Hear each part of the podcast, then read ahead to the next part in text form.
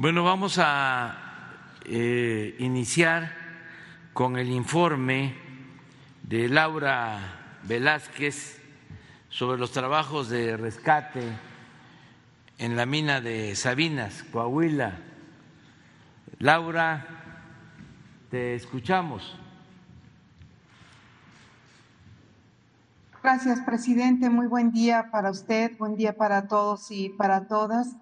Como le informamos el día de ayer, presidente, se reunió el, equipo técnico especializado para eh, revisar toda la información base que se ha obtenido a través de la geofísica y para mapear las condiciones existentes en el subsuelo. Se ha diseñado e implementado una solución base bajo estos eh, criterios que ha establecido el equipo técnico encabezado por la Comisión Federal de Electricidad, el equipo de, Mimosa, los ingenieros de Mimosa y el Centro Nacional de Prevención del Desastre. Eh, se analiza y se evalúa la, la información definiendo estrategias para esa apuesta de solución de la problemática basada en experiencias previas y las mejores prácticas a nivel mundial. El equipo técnico, eh, como meta, elabora una propuesta que se considera como aspecto prioritario la seguridad del personal que realizará los trabajos al interior de la mina y eh, la que se considere de menor tiempo posible de implementar. Eh, los resultados de esta reunión técnica que continuará el día de hoy comprueba la existencia de minados debido a la informalidad. La interconexión entre las minas se da a través de galerías que se hicieron en el pasado.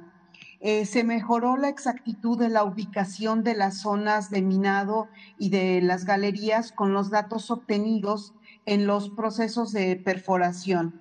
Se infiere además la existencia de fallas y microfallas sin embargo, estas estructuras eh, geológicas no son una fuente de aportación de agua a la mina de, de Pinabete. Asimismo, derivado de los estudios geofísicos, el equipo técnico llevó a cabo la perforación de dos pozos para comprobar estos resultados. Se buscó tener certeza de las áreas eh, desde donde se tienen los aportes de esta agua ah, de la mina Pinabete, ubicando dos puntos en específico como se ve en, esta, en este mapa. Los pozos son realizados a través de una perforadora en donde se busca encontrar los ductos eh, donde pasa el flujo de agua hacia la mina Pinabete. Dicha información se corrobora con la introducción de una cámara de video. En ambos casos se ha encontrado el conducto verificando un sitio al sur y otro al norte. Eh, la Comisión Federal de Electricidad y el equipo técnico de ingenieros de Mimosa van a proponer soluciones técnicas para el ingreso a la mina. Posteriormente se va a evaluar y determinar la mejor en función del tiempo y el riesgo de ingreso. Las opciones que se evalúan son las siguientes. La primera es abrir un tajo abierto con obras de, rampas de acceso inclinado. Esto es eh, lo que significa es una entrada a la mina desde la superficie para bajar por un túnel con una pendiente hasta las galerías. Eh, y por supuesto, eh, acompañado con el bombeo. La segunda opción es realizar estas pantallas de control a las cuales nos hemos referido a lo largo de, estas semanas, que es esta barrera física entre las minas de Conchas Norte y de Pinabete, y simultáneamente también el bombeo. Y una tercera que pueda contener ambas combinaciones con el tajo y la pantalla de control. Eh, asimismo, señor presidente, informa usted que el volumen de, la mina Pinabete es de aproximadamente 6.600 metros cúbicos, lo que significa es que se ha extraído lo equivalente aproximadamente a 106 veces el volumen estimado dentro de la mina Pinabete. considerando que este es el eh, nivel de la mina de 6.600 metros cúbicos, el volumen total de agua extraída desde el miércoles 3 de agosto a la fecha es de 705.000 metros cúbicos. La capacidad de bombeo que se ha conservado hasta el día de hoy son eh, a través de 14 bombas que están operando con una capacidad de 617 litros por segundo, 1030 caballos de fuerza. Los niveles eh, de los pozos son los siguientes, eh, eh, con un dato ya reciente, a las 6 de la mañana. En el pozo 2 es de 25 metros, en el pozo 3 28 metros y en el pozo 4 de 25 metros. Estos son los niveles de volumen de agua en los pozos, lo cual refiere que hay una disminución. Esto sería todo, señor presidente. Vamos a continuar aquí en la mina. Muchas gracias, Laura. Muchas de gracias. de Sabinas Coahuila para desarrollar y en breve mandar el informe. A sus órdenes. Muchas gracias. Hay que seguir ahí trabajando como lo están haciendo y eh, seguir con los técnicos y llevar a cabo la propuesta, eh, las dos propuestas y no detenernos, eh, seguir con eh, intensidad eh, trabajando hasta lograr recuperar los, a los mineros. Gracias. Bueno, también vamos hoy, es miércoles, a la sección de quién es quién en las mentiras de la semana. No todas, desde luego, no todas las mentiras Sí, no es una muestra, ¿no? Nada más. A ver, se ve. Con su permiso, señor presidente, buenos días a todas, a todos. Este es el quién es quién en las mentiras de la semana del 24 de agosto de 2022. Vamos a iniciar con la primera. Falso que el Servicio de Administración Tributaria cobre impuestos por depósitos en efectivo o investigue a contribuyentes. El 14 de agosto, medios como El Financiero, Uno TV, Milenio, Televisa, El Contribuyente, Radio Fórmula, Infobae, el portal Mi Bolsillo, Mi Dinero en Imagen, Ruido en la Red, la saga Vanguardia, entre otros, publicaron notas que pretendían crear pánico entre los contribuyentes, arguyendo sanciones e investigaciones por prestar tarjetas de crédito o realizar depósitos en efectivo en cuentas bancarias. Así fuese de parte de cónyuges o familiares directos. Incluso, Uno TV inventa que el SAT presumirá ingresos, aunque sean personas no inscritas en el Registro Federal de Contribuyentes o aquellas que, estando obligadas a presentar su declaración anual, han reportado ingresos menores comparados con los gastos superiores al adquirir algún bien mediante tarjetas de crédito. Toda esta información que circuló no solamente en medios de comunicación, sino en redes sociales, es falsa. Al respecto, el Servicio de Administración Tributaria informó que no cobra impuestos por depósitos en efectivo realizados en instituciones bancarias. Es pertinente aclarar que todos aquellos depósitos que se realizan para gastos de padres a hijos o viceversa, Pagos por catálogo como cosméticos, utensilios de cocina y del hogar, aceites esenciales, entre otros. Tandas o préstamos personales no se les vigila ni cobra algún tipo de impuesto. Por lo que la información que publicaron los medios ya mencionados es falsa. Sin embargo, como decimos, tuvo su impacto en redes sociales pero nos permite informar al pueblo de México.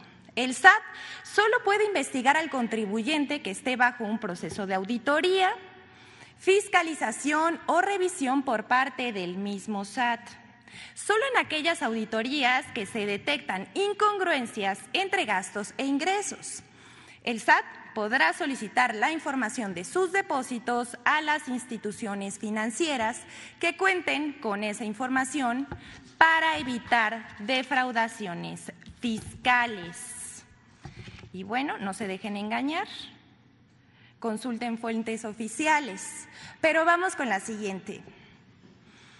Destacado columnista económico del Sol de México se atora en un embudo de aseveraciones falsas. Alberto Aguilar, el columnista del Sol de México, publicó el 22 de agosto una pieza titulada Sigue embudo en Cofepris, 2.600 trámites rezagados, 176 nuevas moléculas y AMIF gestiona en la que lo mismo critica al IMSS, al ISTE, la Secretaría de Salud y funcionarios de gobierno. Aguilar publica que hay rezago en trámites en la Comisión Federal para la Protección contra Riesgos Sanitarios, que existe una parálisis en la atención de trámites y que se ha superado la capacidad y el ritmo resolutivo de la institución. Pero esto no es verdad, es falso decimos, la eficiencia en COFEPRIS es un hecho. Los números que publica Aguilar en el Sol omiten que con la misma cantidad de personal, la COFEPRIS atendió el mayor número de trámites desde el inicio del sexenio. Por ejemplo, como resultado del eh, rezago y la corrupción heredada en sexenios pasados, en 2019 de 2.028 trámites ingresados, solo se resolvieron 1.741. En cambio, entre enero y agosto de 2022 se han otorgado 52% más de nuevos registros de medicamentos genéricos respecto al mismo periodo del año anterior, pasando de 160 a 243 autorizaciones. Contrario a lo que afirma Aguilar, los trámites atendidos en 2022 representan un aumento, fíjese bien, del 228% respecto a lo atendido hace tres años. Pero eso evidentemente no lo va a publicar el Sol, pues la información que publicó es falsa. Ahora bien, el señor Aguilar, ya encarrerado, urge a la COFEPRIS a agilizar la digitalización. Nosotros le respondemos, la comisión ha avanzado en ese sentido de manera contundente y con amplios resultados. A razón de ello, se creó la unidad de dictamen virtual que incorpora 18 personas dictaminadoras especializadas en trámites digitales, quien en menos de tres meses ya han resuelto más de mil trámites lo que representa un hito en la digitalización de la regulación sanitaria en México. La corrupción en las instituciones públicas generaba lentitud en los trámites que actualmente y con resultados se tiene en beneficio de nuestra población. Hoy la agencia reguladora presenta finalmente números positivos con el único objeto de cuidar a todas y todos los mexicanos de riesgos sanitarios a los que podrían enfrentarse. Vamos a pasar a la siguiente. Campaña de desinformación sobre plan de estudios anunciado por la CEP. Aquí pedimos a los padres de familia que nos están viendo eh, por todas las plataformas, en redes sociales, por YouTube, Facebook, Twitter, que pongan mucha atención en este desmentido.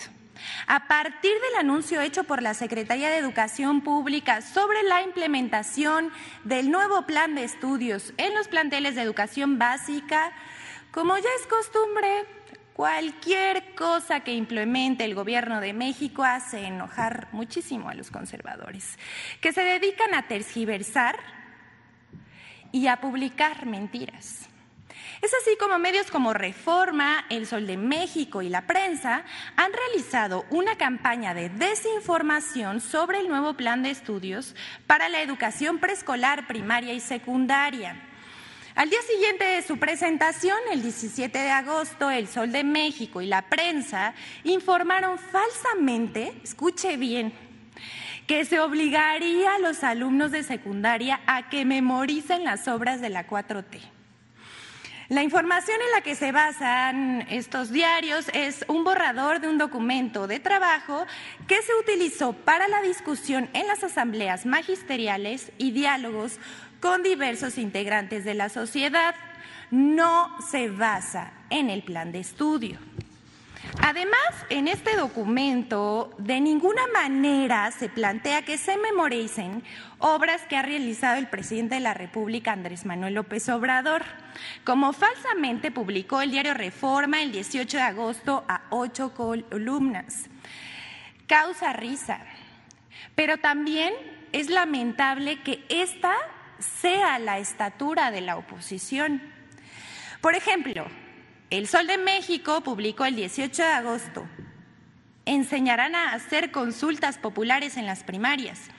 Lo hacen, estos diarios lo hacen para golpear, pero se dicen expertos de lo que desconocen solitos se hacen la maldad. Pues esto no es nada nuevo. De hecho, el concepto asamblea está presente en los programas de estudio de educación básica vigentes e incluso en los de las reformas anteriores. En términos generales, eh, los distintos programas conciben la asamblea como una estrategia didáctica que posibilita y fortalece los procesos de enseñanza y aprendizaje. Un día más tarde, porque esto no acaba aquí, un día más tarde, el 19 de agosto, Reforma volvió a falsar la información con la nota publicada en primera plana titulada Va Educación 4T a toda escuela informando que el nuevo plan educativo ya no será un programa piloto, que se implementaría en los primeros grados de preescolar, primaria y secundaria de todas las escuelas públicas del país. Esto es falso porque el programa piloto se realizará en septiembre en solo 960 escuelas, aproximadamente 30 en cada entidad. Además de la campaña de desinformación emprendida por medios de comunicación, también en redes sociales la oposición se lanzó a desinformar como pues ya es costumbre. Entre los que destacan Pablo Maluf, los vamos a ver aquí en la pantalla, Denise Dresser escribió sobre el tema en el diario Reforma, Claudio X González, el comentarista de ADN 40 y La Razón, Artur Adam, el exgobernador de Hidalgo, Francisco Olvera, reproduciendo un artículo de Jesús Silva Herzog, también publicado en el diario Reforma, la directora de México Evalúa, Edna Jaime, Adela Micha, Pedro Ferriz de Con, Marco Cortés y Acción Nacional. Y bueno, como siempre decimos aquí, la lista sigue. Pero aquí lo dejamos para que usted saque sus propias conclusiones. Pero dejar claro que estas no son críticas, son mentiras veladas. Y ya para finalizar, vamos a presentar cómo arma la oposición líneas discursivas para atacar al presidente López, eh, López Obrador de la detención del ex procurador por caso Ayotzinapa.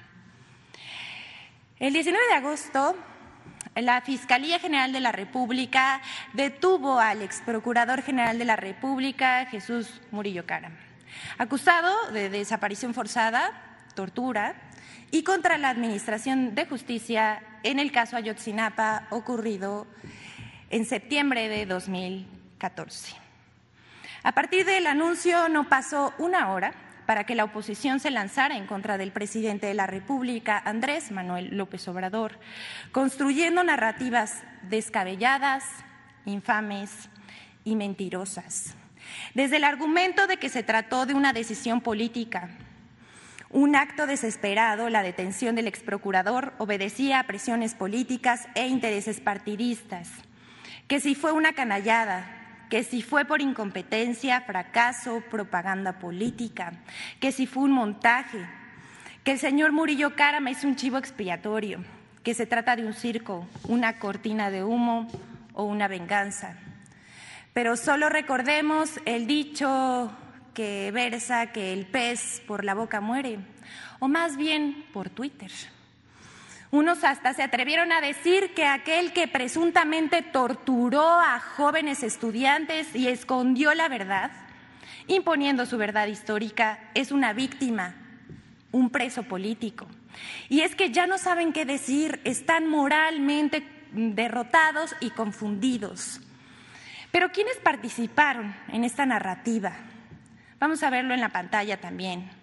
Mario Di Constanzo, Claudia Ruiz Maciú, Jorge Triana, Raúl Trejo, Alejandro Alito Moreno Cárdenas, Ricardo Alemán, Luis Cárdenas, el PRI, Jesús Zambrano, el PRD, Manuel Díaz, Paul Lara, Miguel Ángel Osorio Chong, Pascal Beltrán del Río, Alejandro Hop, Guadalupe Acosta Naranjo, Mariana Gómez del Campo, Javier Lozano Alaracón, Ciro Gómez Leiva y Carlos Loret de Mola. Estos dos últimos sostuvieron que la verdad histórica es lo mismo que lo presentado por el gobierno federal a los padres de los normalistas, lo cual es falso y denota mezquindad y crueldad tras los hechos acontecidos en la noche de Iguala el 26 de septiembre de 2014. Emilio Álvarez y Casa hasta aprovechó para dar entrevistas en programas radiofónicos, además de pronunciarse vía sus redes sociales. Quien se llevó la mención especial es el periodista Carlos Marín, que sostuvo en defensa, se sostuvo en defensa del acusado, asegurando que es idiota pensar que él, o sea, Murillo Caram, es el autor de la verdad histórica. Recordemos que Marín ha declarado públicamente que los padres de los 43 normalistas desaparecidos debían ofrecerle una disculpa al exprocurador.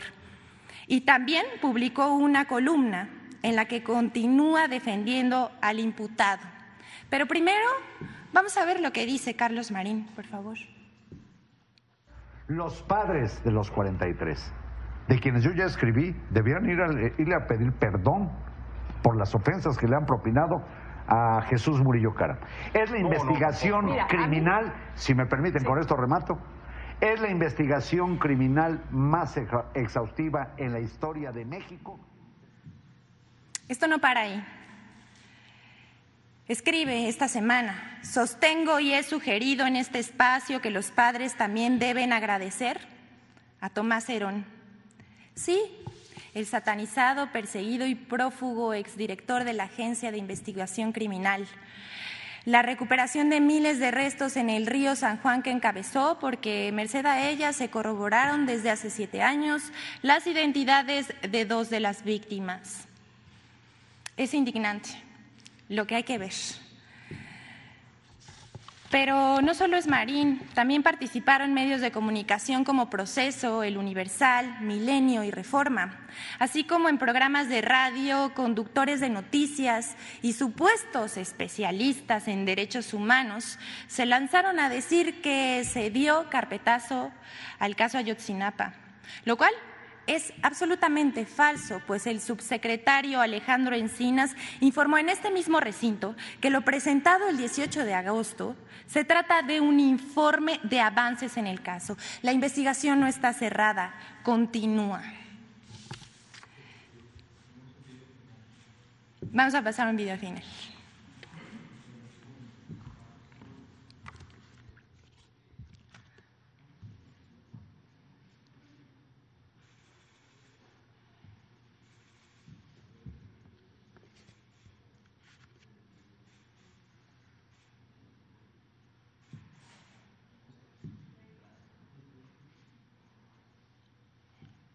A pesar de los graves señalamientos reportados en el informe de la Comisión para la Verdad y Acceso a la Justicia en el caso Ayotzinapa, COVAC Ayotzinapa, presentado por Alejandro Encinas, medios de comunicación y comentaristas reportaron que el informe y la verdad histórica concluyen lo mismo. La coordinación en esta cobertura se puede notar en el tratamiento editorial que dieron medios escritos y noticiarios de televisión al asegurar que los datos revelados el jueves 18 de agosto se conocen desde hace más de siete años. Incluso hubo quienes compararon las declaraciones de Jesús Murillo Caram y las de Alejandro Encinas.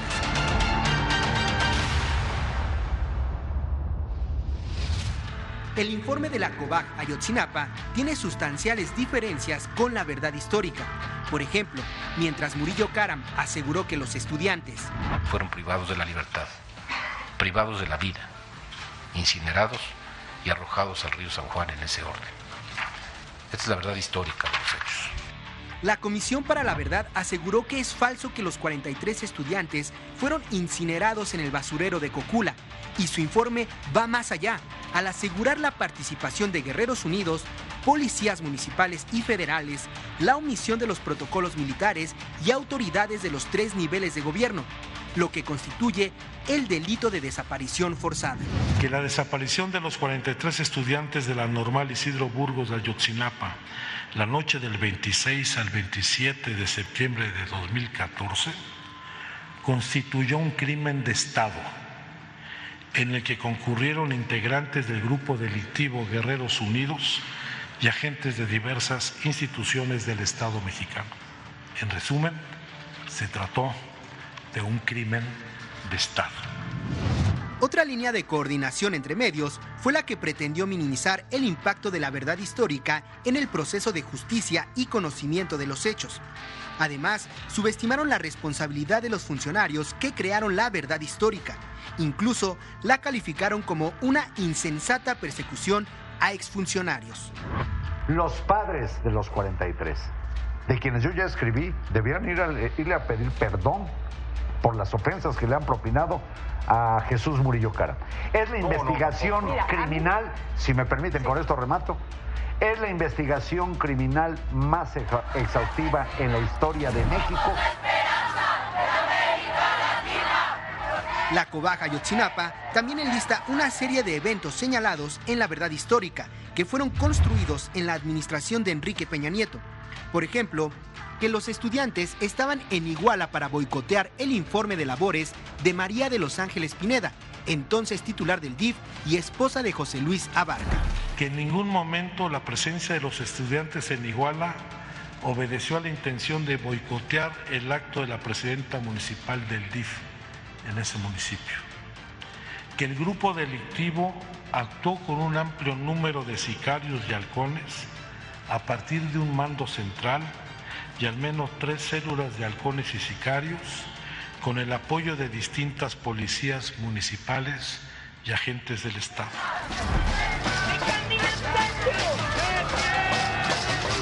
Por último, la coordinación entre medios que más se notó fue la del silencio. Las primeras planas de los principales periódicos nacionales, en su mayoría, ignoraron el informe de la Cubaca Yotzinapa u ofrecieron mínimos espacios contrastante con el tratamiento que dieron en 2015 cuando Murillo Karam presentó la verdad histórica. La diferencia más notoria entre la verdad histórica y el informe de Kovac Ayotzinapa es que mientras la primera fue producto de testimonios obtenidos bajo tortura, que pretendía evitar la investigación profunda que permitiera conocer la verdad de los hechos y la procuración de justicia,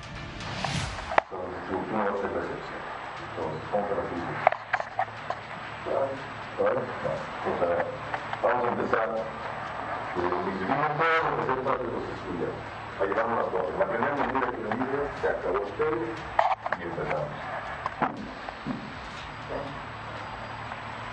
Eh,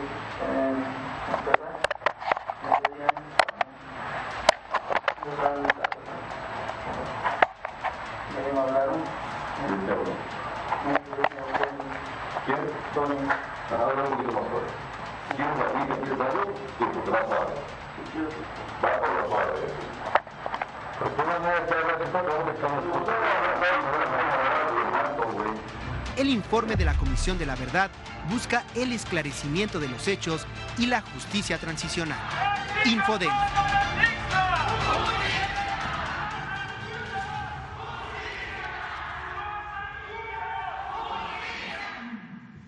Justicia.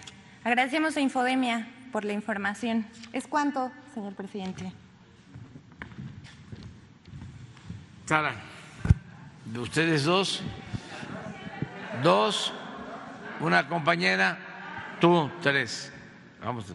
Gracias, presidente. Buenos días. Justo hoy es la audiencia para ver si se vincula a proceso a Jesús Murillo Caram. Preguntarle a usted, después de que ha visto toda esta información que se ha presentado el informe, ¿qué piensa de la actuación de Murillo Caram en este caso? ¿Cómo, cómo valora lo que se hizo? Y si esto también podría ser una oportunidad para que él y, su gente, vamos, pudiera decir eh, qué saben ellos de lo que realmente pasó esa noche para, para encontrar y saber eh, qué pasó con los estudiantes, qué es lo que quieren los padres. Sí, yo creo que hace falta y va a haber tiempo para conocer el informe. Sostengo que todavía no se ha leído el informe, que incluso por eso vamos a pedirle de nuevo a Alejandro Encinas que se dé a conocer el informe, los anexos, de manera de sencilla, pedagógica, para entender bien lo que sucedió, el contexto, los dos momentos, porque primero es la detención en Iguala y la desaparición y lamentablemente del asesinato de los jóvenes.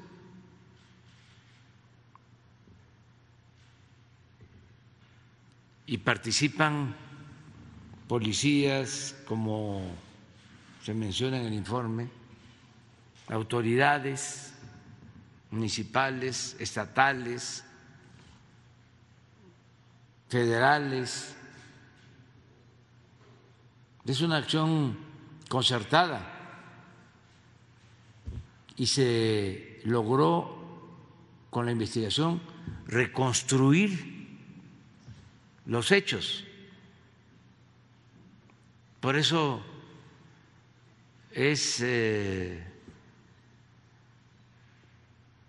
falta de información o mala fe decir que es lo mismo que se presentó cuando se dio el carpetazo al asunto.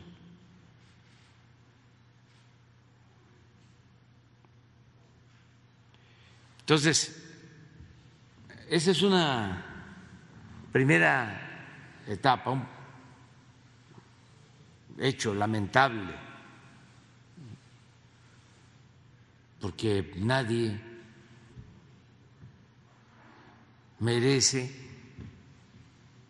ser ultimado, asesinado, y menos por autoridades.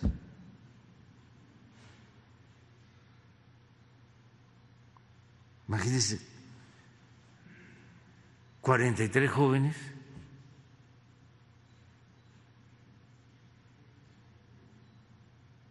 Es un crimen masivo.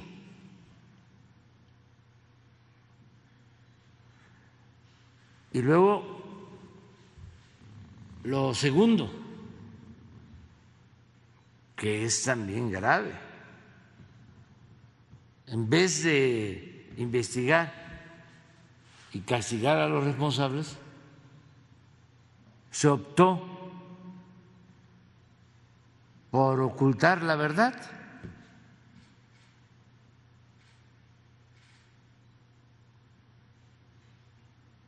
Inventar algo que no correspondía a lo que había sucedido.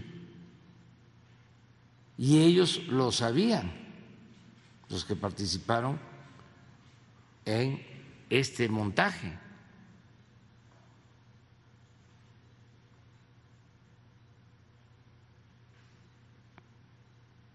Y como lo mencioné ayer, antier,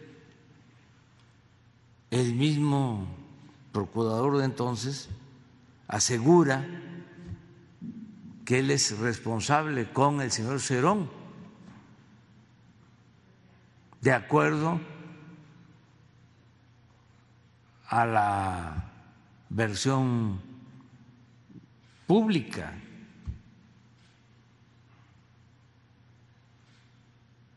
y dada a conocer por la Fiscalía.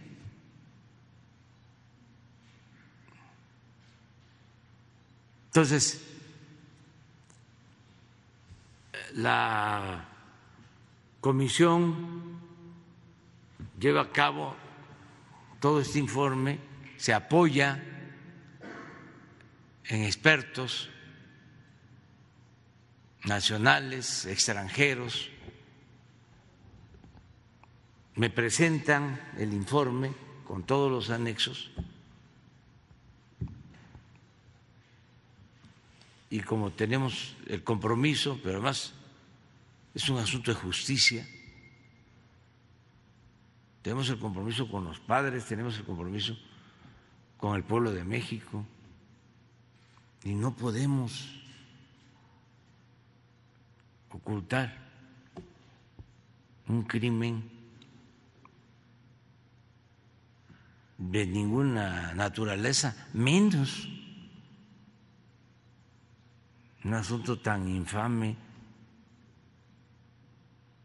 con todas sus implicaciones, hasta políticas.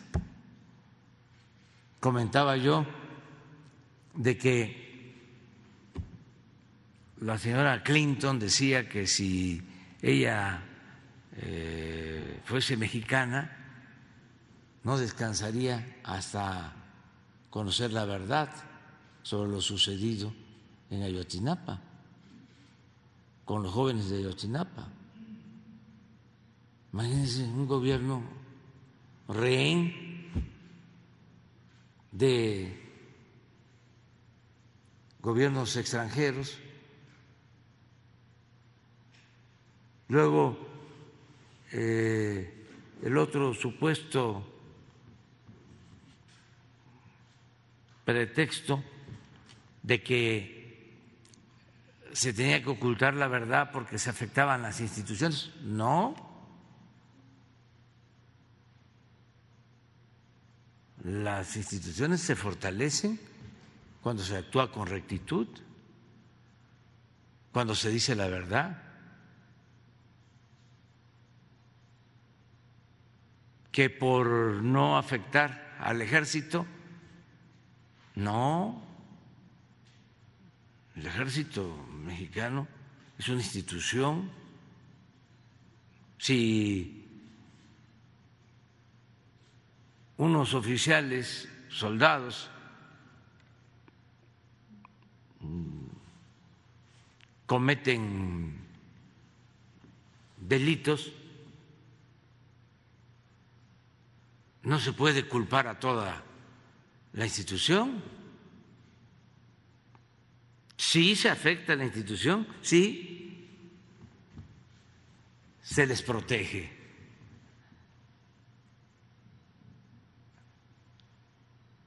Si no se pone a disposición de las autoridades, si son ellos responsables. Pero si cometieron un delito y se pone a disposición de la autoridad, no pasa nada, la institución no se afecta.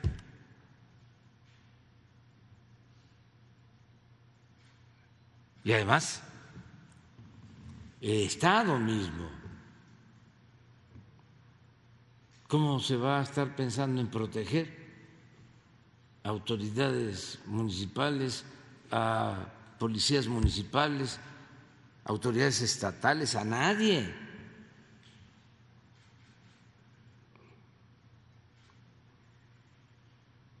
Y tiene que ver también con una concepción que prevalecía, muy autoritaria, que todavía se manifiesta. Ve uno los medios de información, los articulistas, columnistas, y dice uno, qué bajo habíamos caído. ¿Cuánta inmoralidad? ¿Cuánta deshonestidad intelectual, por decirlo menos? Esto que vemos en el reportaje último, además es para los jóvenes que estudian comunicación social, que estudian periodismo, es cosa de ver las portadas como se plantea aquí de los medios de información, de los periódicos, al día siguiente de que Murillo Caran da a conocer la llamada verdad histórica. ¿No tendrán por ahí periódicos entonces?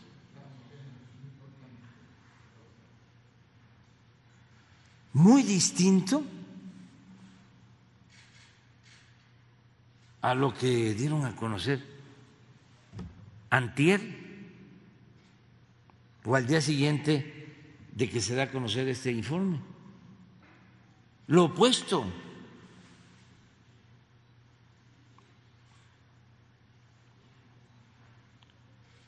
Un periodismo vergonzoso. Por eso no importa que sigan los ataques, las calumnias, porque están mostrando el cobre, está saliendo a flote, está emergiendo.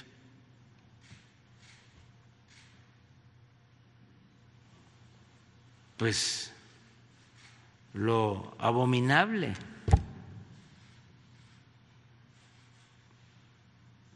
En este caso y en otros. Sin duda, esto es lo que mejor demuestra el estado decadente en que estaba el sistema político mexicano. Por eso hay que continuar con el debate. Es bueno que salga todo. Y de, por tu pregunta, los jueces pues van a escuchar la opinión de todos y ojalá y hablen. Que todos hablen.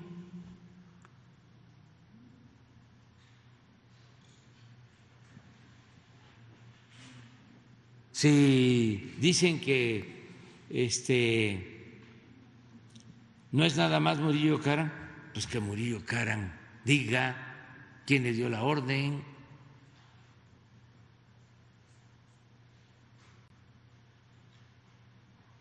Es un proceso judicial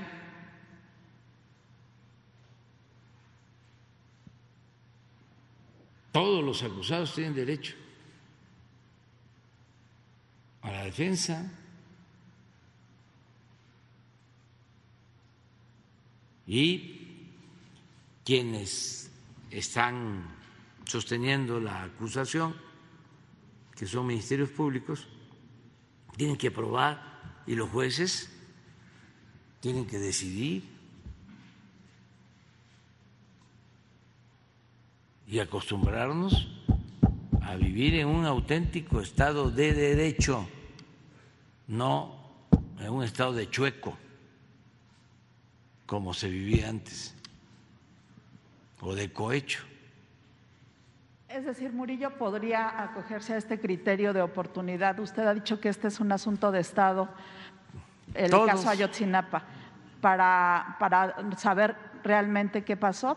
¿Podría Todos. ser esta figura? Sí, todos, inclusive este, sin acogerse. Este es un asunto, pues, eh, de dignidad. Si alguien está siendo eh, acusado injustamente, pues, tiene que hablar.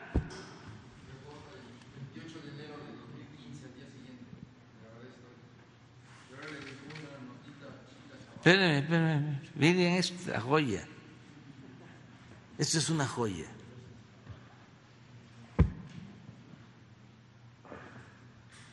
Estos son los juncos, los dueños del periódico y todos los editorialistas, columnistas de ese periódico. Desde luego se salvan los trabajadores.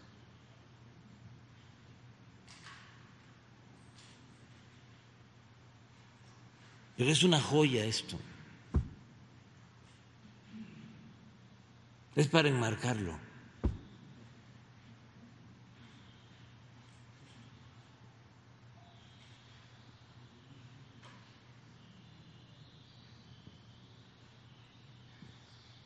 Silva Gerso, Aguayo, Denis, Carmen Aristegui, etcétera, etcétera, etcétera. Deberían de eh, ofrecer disculpas y decir, ya no vamos a escribir en un periódico así, porque durante mucho tiempo engañaron de que eran independientes, mucha gente creyó en ellos. El que no presumía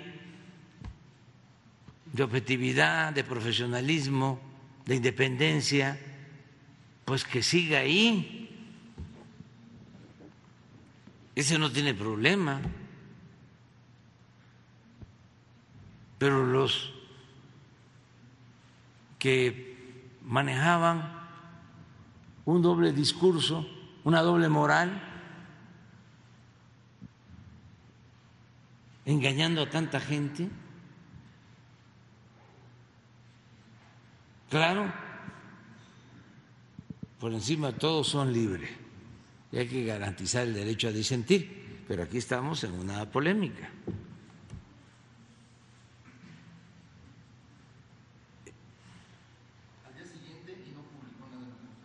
Nada. Al día siguiente del informe.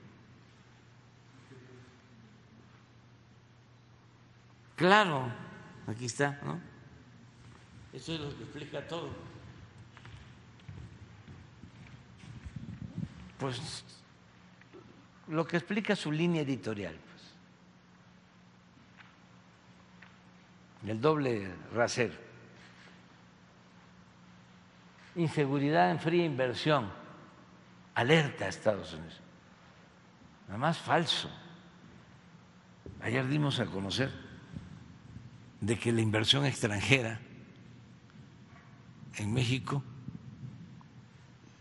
ha llegado a cantidades nunca vistas, nunca vistas, récord.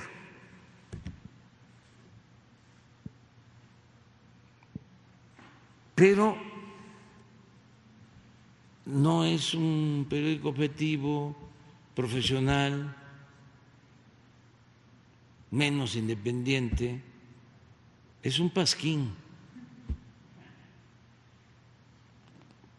del conservadurismo.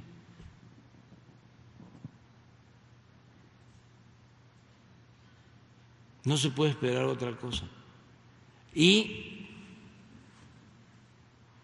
todo esto ayuda mucho para que los jóvenes, incluso los hijos de eh, los conservadores, si ya los papás no entienden razones,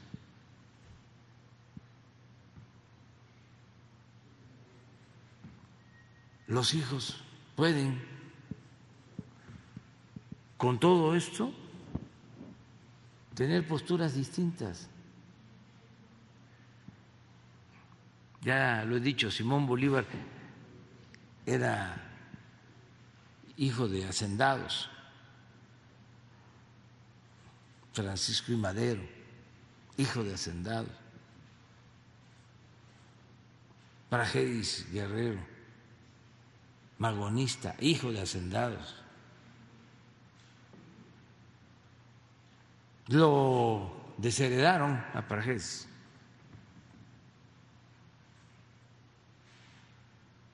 era su familia de Guanajuato.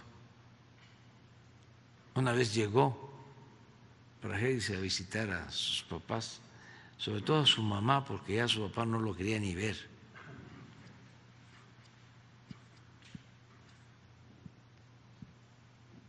Y una de las trabajadoras domésticas de la hacienda dijo, ¿qué le pasará al niño Prajes, al joven Prajes, que vino tan cambiado.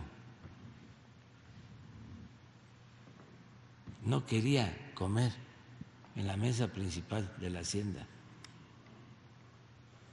Quería comer con nosotros, los peones.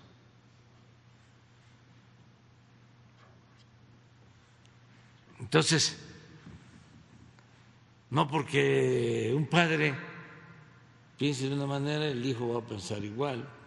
No, somos libres.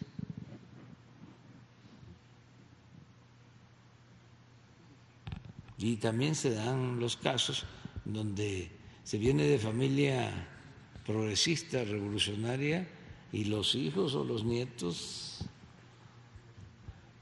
como que se van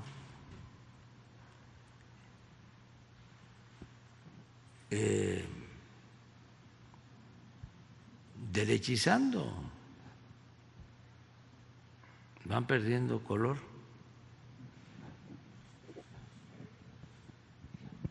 Pero esto es así.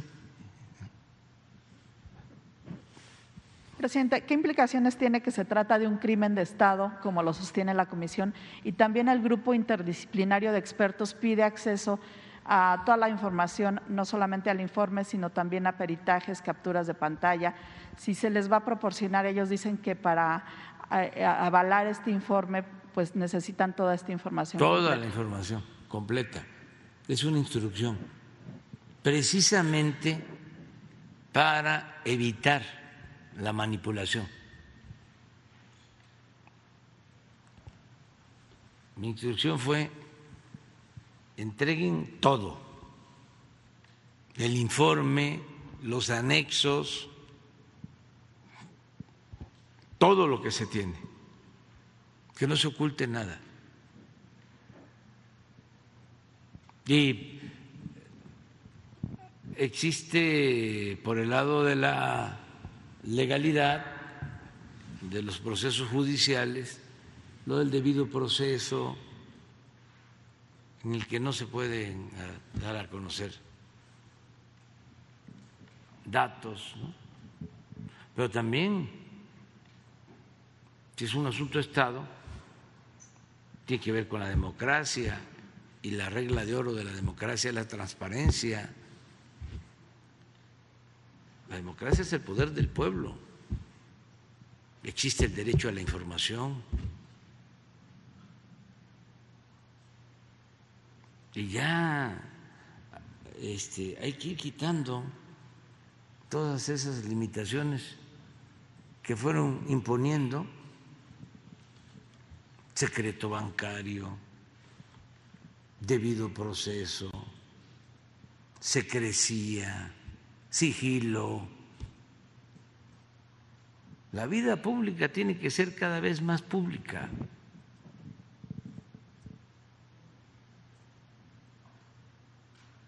Y lo mismo sobre el comportamiento de jueces. Antes no se sabía nada, no se conocían los nombres ni siquiera de los ministros. Todavía falta que se conozcan los nombres de los ministros. Actúan como en el anonimato. Y eran conocidos por los abogados y por los fiscalistas por los representantes de los grupos de intereses creados, pero no por el pueblo. El pueblo no los conocía.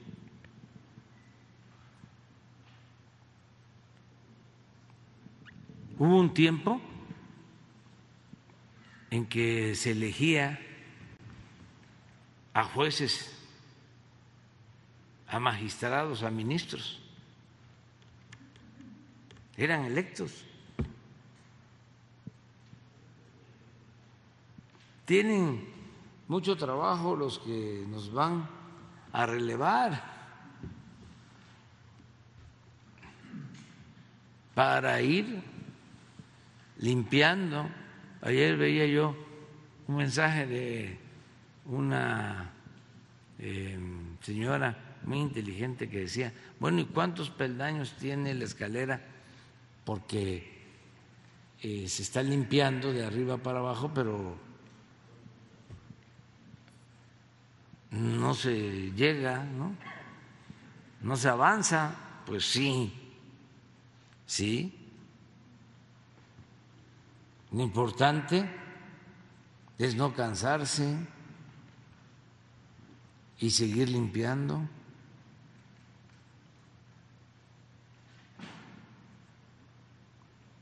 Y esto va a dar frutos, está dando frutos. Eso nos está ayudando muchísimo. Imagínense, tenemos, se los comentaba, un estimado que en el tiempo que llevamos hemos obtenido ingresos extras por no permitir los privilegios fiscales de un billón setecientos mil millones de pesos.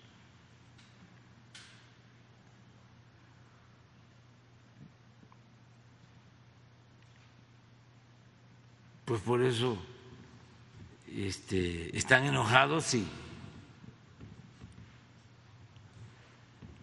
por eso también yo estoy tranquilo y aguanto insultos.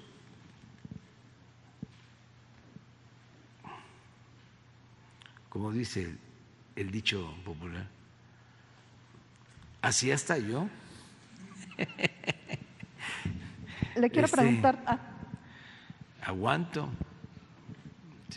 porque es mucho lo que se obtiene con la transformación, con el cambio. Y también es importante decir, ¿eh?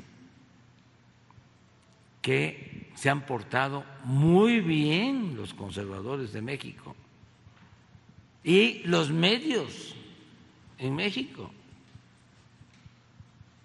Si se compara con el resto del mundo, porque cuando veo yo lo que está pasando en otros países, no, pues estamos muy bien aquí, muy bien tratados.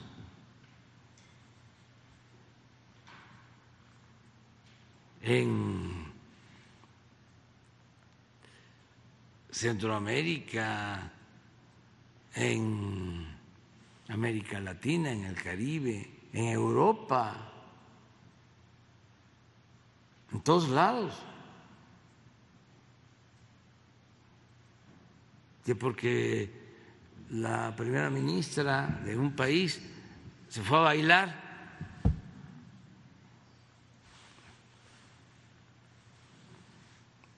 Hubo todo un linchamiento político. ¿Mm? Sí, sí, sí, sí, sí, sí. Tan importante que es bailar. O sea, ¿y por qué no va a ir a bailar?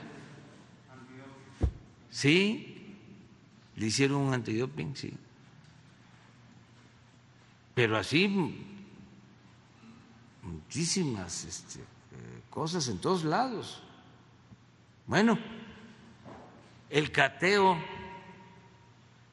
a la casa del presidente Trump.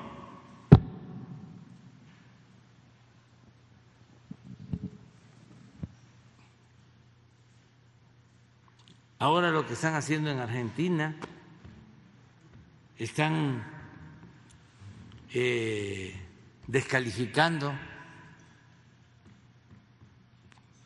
a la expresidenta Cristina.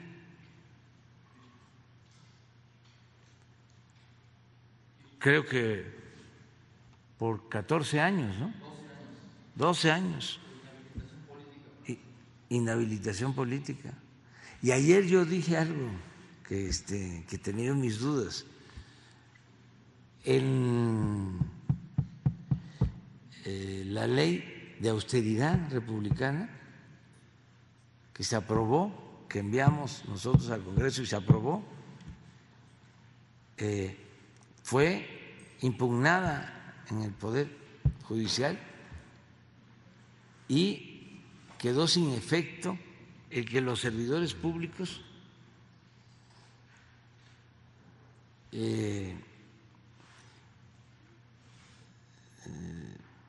estuviesen impedidos para trabajar en empresas saliendo de su cargo. Se lo quitaron, queriendo nosotros evitar lo que pasaba antes. Calderón se fue de consejero de Iberdrola.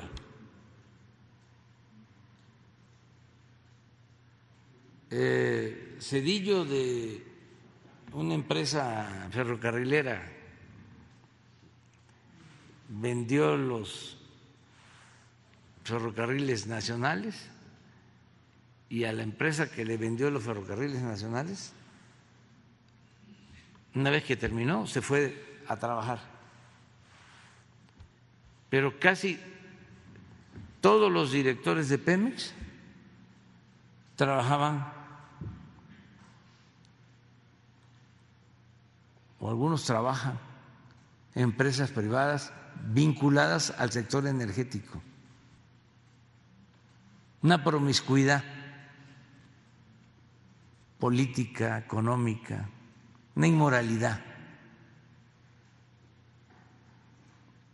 Pues imagínense cuánta información se llevan, información privilegiada. En el caso de Pemex, si con presupuesto público se llevan a cabo las exploraciones, se sabe dónde está el petróleo, luego vino la reforma energética para privatizar el petróleo. Y ya sabían qué campos tenían petróleo, porque las empresas particulares se llevaron a trabajar a los altos funcionarios de Pemex que tenían información privilegiada de la nación.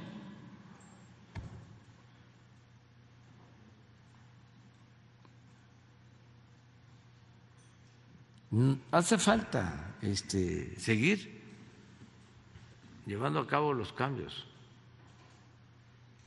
Falta, falta, falta, pero se va avanzando. Sí, el Poder Judicial.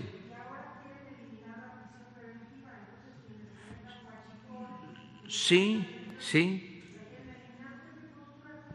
Ah, hoy la vamos a fijar con toda claridad le pedí al secretario de Gobernación y a la consejera jurídica, porque hay dos reformas que quieren llevar a cabo en eh, la Suprema Corte. Una es eliminar eh, delitos considerados graves.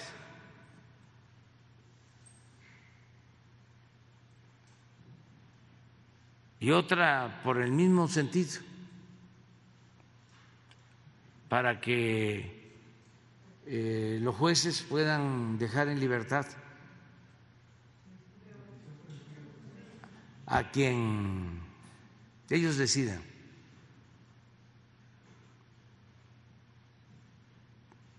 Hoy vamos a, dar a conocer esto para que si los ministros votan por esta reforma, pues que se sepa cuando menos, ¿no? ¿De qué se trata?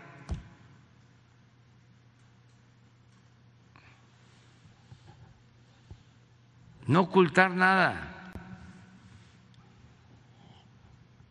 Y les pedí al secretario de Gobernación y a la consejera jurídica que fuesen muy claros, porque hay veces con todo respeto, que se usan tecnicismos y se habla de tesis y de jurisprudencia y del debido proceso, etcétera, etcétera, y no se entiende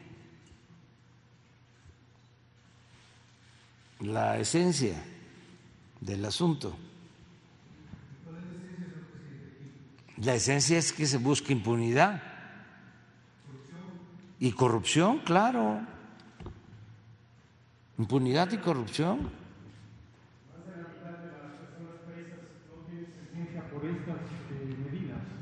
Sí, pero tiene que buscarse un mecanismo ¿sí? para que la justicia sea expedita. No utilizar esto como un pretexto para liberar a diestra y siniestra. Y además hay delitos graves. ¿Qué pasaba antes? Por ejemplo, a la maestra Elvester y a otros. Los eh, juzgaron o los acusaron de lavado de dinero.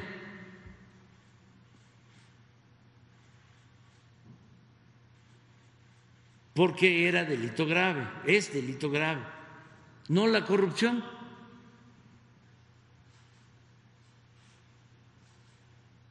Entonces retorcían la ley porque lo que querían era este, encarcelarlos.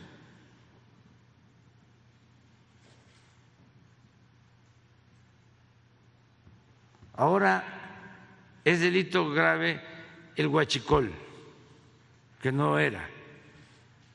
Es delito grave la corrupción, la defraudación fiscal. Todo eso Recuerdo, y esa es otra, de cuando a un dirigente magisterial, nombre humilde,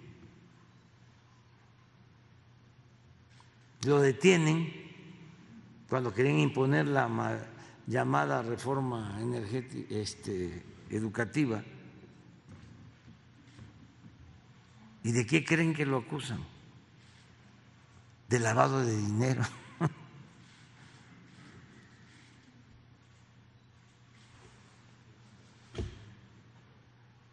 Entonces se hicieron modificaciones constitucionales Y ahora quieren dar marcha atrás a eso. ¿Habría más delincuentes en las calles con esto si se aprueba en la Corte? No, de todas formas, este, hay que estar pendientes por los procedimientos. Acaba de suceder. Detuvieron a una persona famosa en la Ciudad de México, de Colima, y hubieron este, actos vandálicos en Colima, lo mismo, propaganda. Este, quemaron camiones, se agarraron, creo que, bueno, varios, pero mm, dos los pusieron a disposición del juez eh, civil. Al final, y los agarraron con los bidones, los pasaron al juez y los dejaron en libertad. Porque eh, no se demostró no sé qué cosa. Y hay que estar pendiente de todo. Que no un juez debería, independientemente de lo estrictamente legal,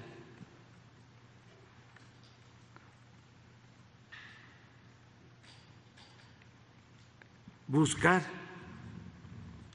la impartición de justicia?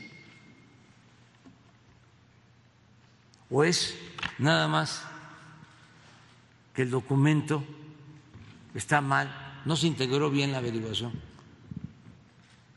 y la detención no fue a las 10 de la mañana, sino a las 11? Y ya con eso tengo excusa para dejar en libertad a cualquier persona.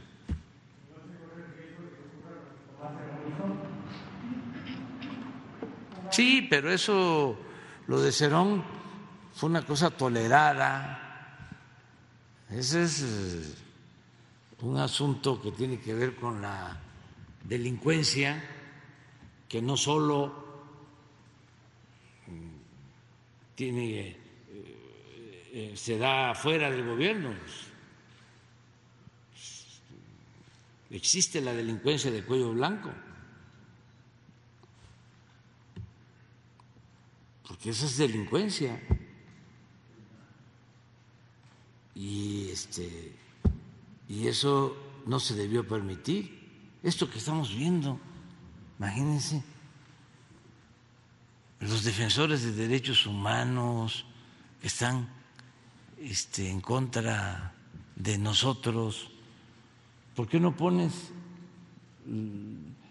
lo de la tortura de Cerón?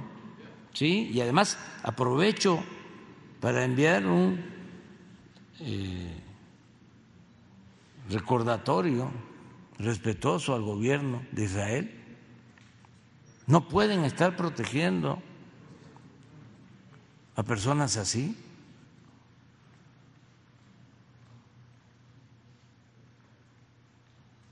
El primer ministro de Israel se ha portado muy bien, me mandó una carta diciendo que iban a cooperar, que iban a apoyar, pero ya ha pasado mucho tiempo. Pues a ver, ya con ese recordatorio, ¿no? Porque no, no es para presumir, pero la mañanera este, este, llega a varias partes y si no se informan. Esto es un hecho de tortura. contre la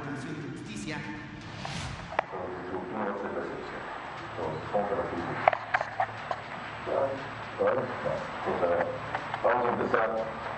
Eh, los estudiantes. Ahí vamos las cosas. La primera que se acabó usted y empezamos. ¿Quién te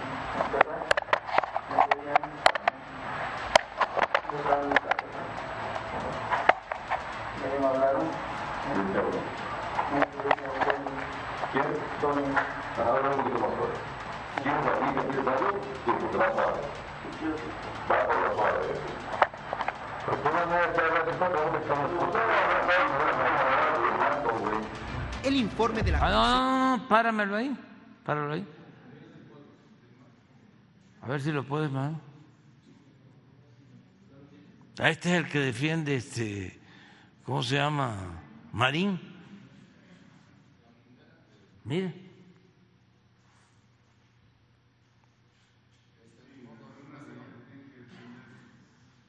Y él es el que lo dice.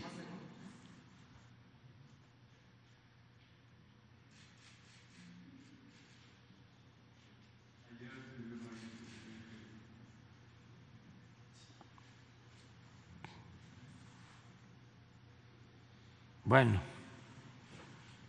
Ya nada más preguntarle, presidente, sobre el tema de las consultas del TEMEC que ayer iniciaron, si la secretaria de Economía le reportó algo, si ya tiene alguna respuesta de la carta que envió el presidente Biden y también se anunció que viene Antonio, Blinken a reunirse con usted y con otros funcionarios de la Cancillería.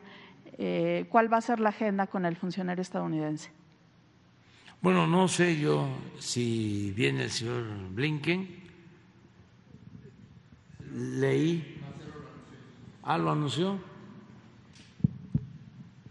¿Cuándo viene? Ah, sí, lo vamos a recibir. Es este. ¿Mande?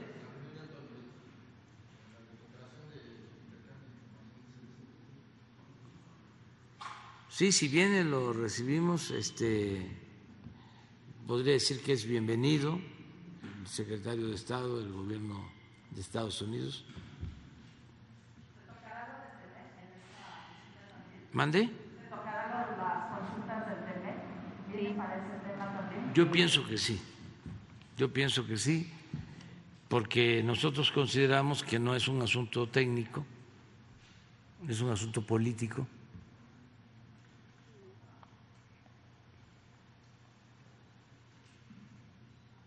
Llevamos muy buenas relaciones en lo económico, por eso digo que no es un asunto técnico. No hay problema.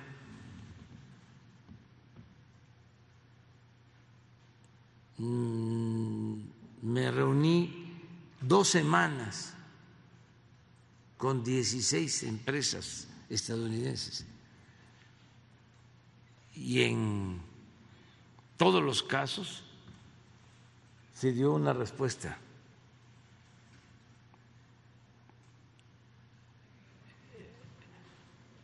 En varios de estos asuntos eh, se concluyó en inversiones de empresas estadounidenses en México. En otros casos en solucionar problemas y quedaron cuestiones pendientes. Y luego, pues yo fui a Estados Unidos y no hubo ningún reclamo de nada. El presidente Biden, muy generoso, muy buena persona. Y de repente regresamos y creo que a los cinco días empezamos a ver con los que hacen cabildeo,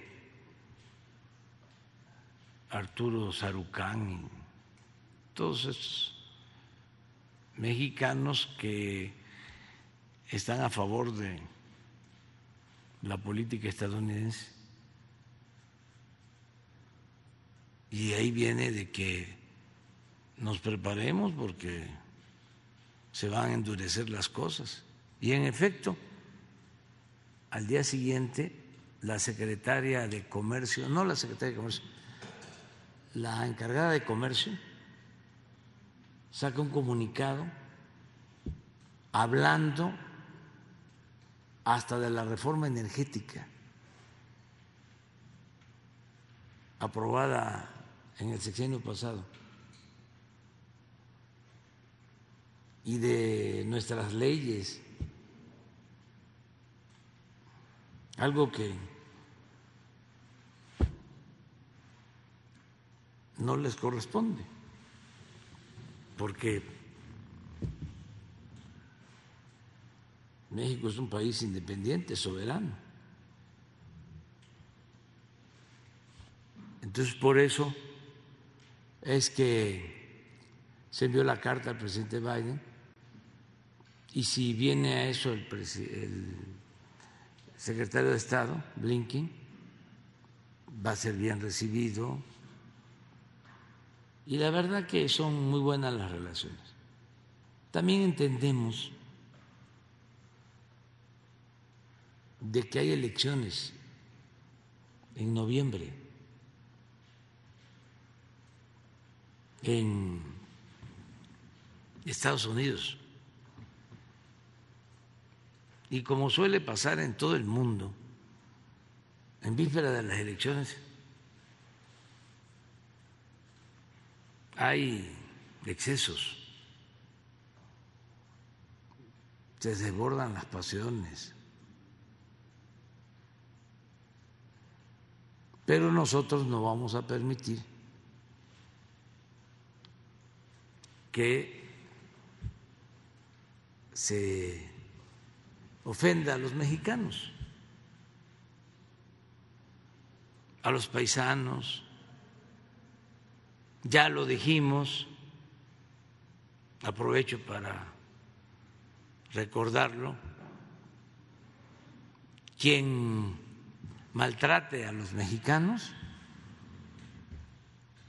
y diría a los migrantes en Estados Unidos no merece recibir voto de mexicanos ni de latinoamericanos porque el que no quiere a su patria no quiere a su madre.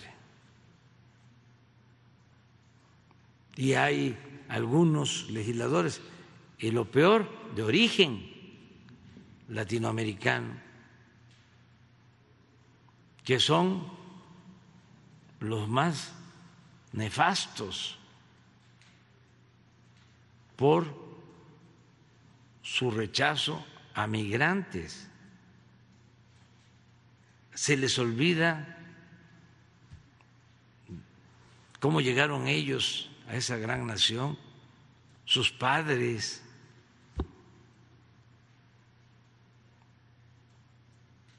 Se vuelven muy renegados.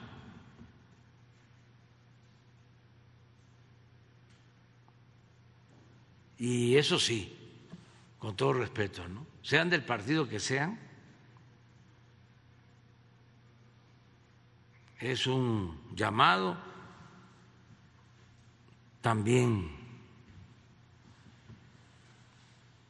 como una simple opinión, porque somos libres, pero no se debe de votar por candidatos racistas, clasistas, xenofóbicos.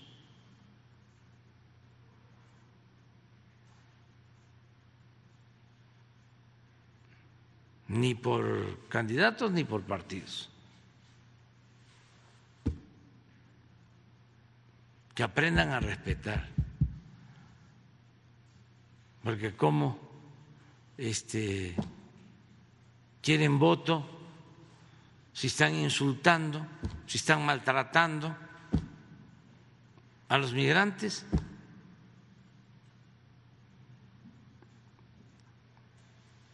Trátese de candidatos a legisladores o candidatos a gobernadores.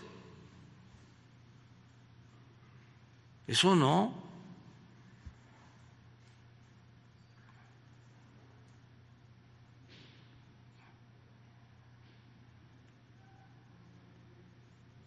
Ahora ha habido más respeto. He estado pendiente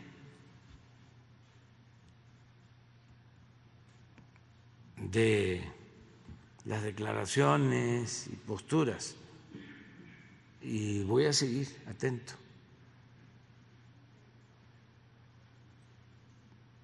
Y no es amenaza ni advertencia, nada de eso. Es que tenemos que impulsar la fraternidad universal.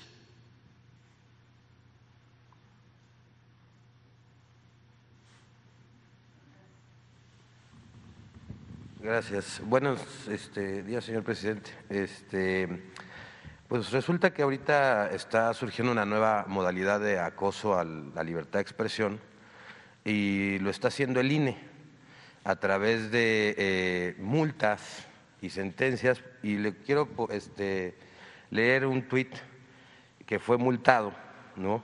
A Eric Gutiérrez, el director de Sin Línea, lo multan por hacer un comentario en un tuit que publica la diputada Andrea Chávez y pone así, dice Andrea Chávez, una diputada federal del PRD acaba de decir en la comparecencia de nuestra Secretaría de Cultura que el Fondo de Cultura Económica, y abre comillas, no debe dedicarse a fomentar la lectura. Y dice, aunque usted no lo crea. Eric Gutiérrez contesta, les aterra tener un pueblo culto e informado. Y eso le valió a Eric ese comentario que lo multe el INE, porque la diputada aludida pues pone una denuncia por violencia política de género y resulta que además multan a 200 personas más. Y entonces, pues ya nos está dando, digamos, la censura este, y el acoso judicial eh, desde pues, la presidencia o desde los entes de gobierno, sino que ahora es el mismo INE el que manda a callar a comunicadores por expresar un comentario en Twitter. Eh, y aunado a esto se revelan unos chats entre el presidente del INE y el presidente del PRI, Alito Moreno y Lorenzo Córdoba, el día de ayer, en donde claramente se ve una complicidad en algunos tratos que se asesoran, que se dicen, que se ayudan, que hermanito, ya sabe. Y, este, y pues bueno, aquí hay una correlación de que están, porque estas multas, curiosamente, señor presidente, están yendo hacia comunicadores que tienen una tendencia, eh, digamos, de izquierda, una tendencia más, más liberal y menos conservadora, porque a, comunicadores menos conservadores no los están multando. Entonces, su opinión al respecto, señor presidente. Pues que es este extralimitarse no les corresponde al INE eh, multar a un periodista.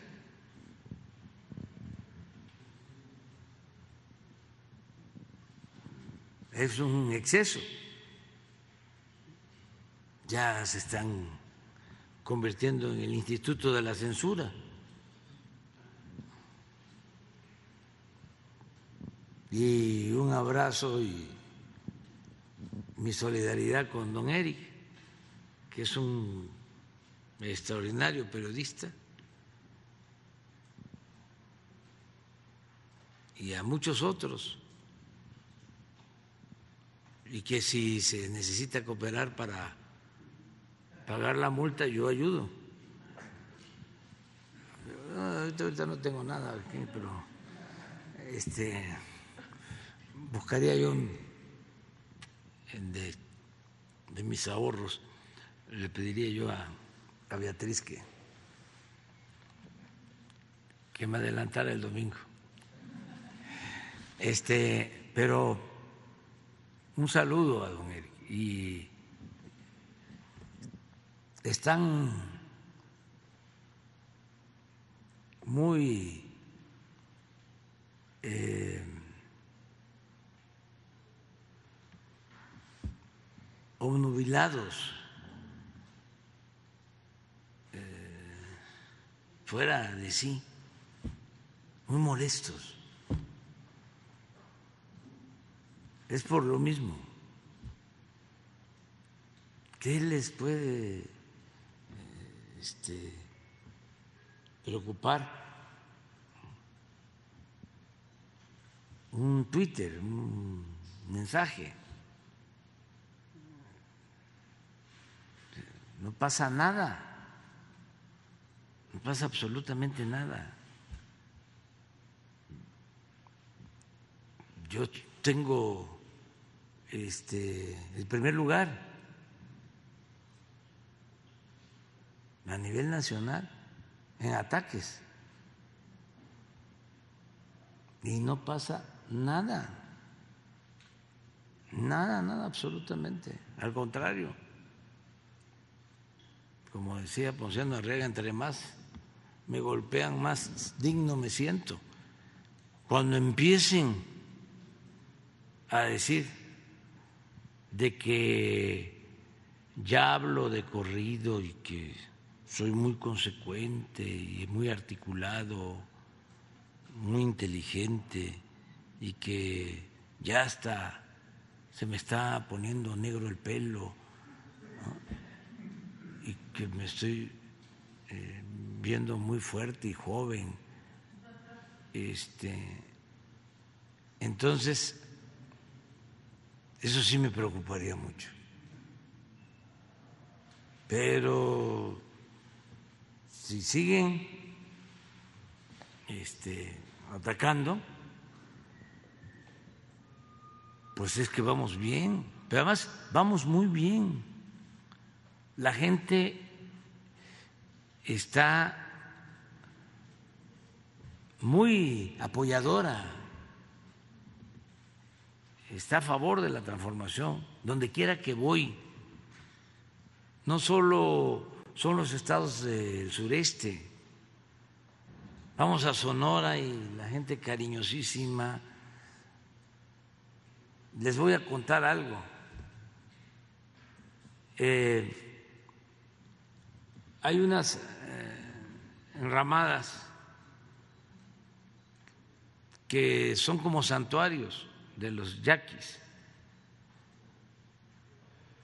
donde solo las autoridades de los pueblos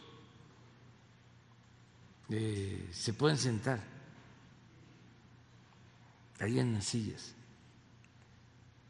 Y yo cometí el error de decirles después que terminamos, porque es un sitio tan sagrado, tan importante para ellos, que ahí no se hace acto político, se hace afuera, en un salón. Ahí este, es en lengua yaqui que se delibera y hay rezos. Entonces, eh, estoy haciendo unos mensajes, estamos haciendo unos mensajes que, por cierto, a partir de mañana ya se van a transmitir, porque viene el informe y nos dan oportunidad de difundir lo que se está haciendo en el gobierno. Unos días antes del informe, cinco o siete días antes, y cinco o siete días después del informe. Estamos, haciendo algunos mensajes. 25 segundos, que es muy difícil resumir, sobre educación y salud y las obras que se están llevando a cabo.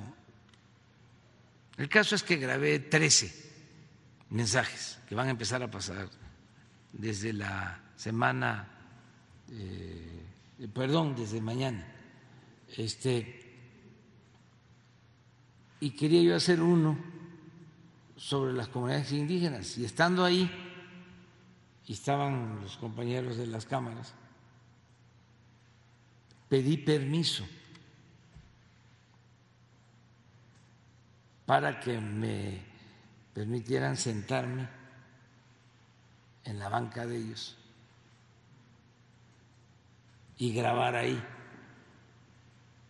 el mensaje. Cometí un error y pues empezó la deliberación entre ellos, porque eso con nadie.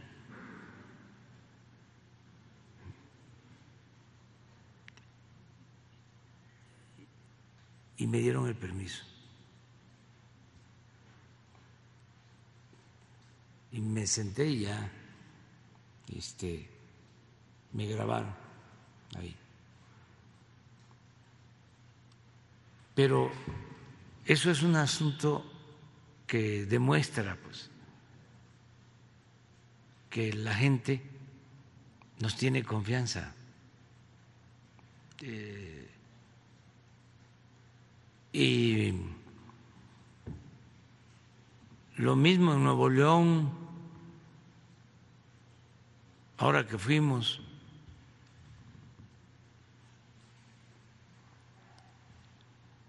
en Tijuana, a pesar de que fuimos unos días después de la quema de los vehículos y todo, la gente muy bien, saben que estamos haciendo todo lo que nos corresponde y actuando en beneficio del pueblo. Entonces, por eso se va avanzando. Y eso es lo que tiene enojados a nuestros em,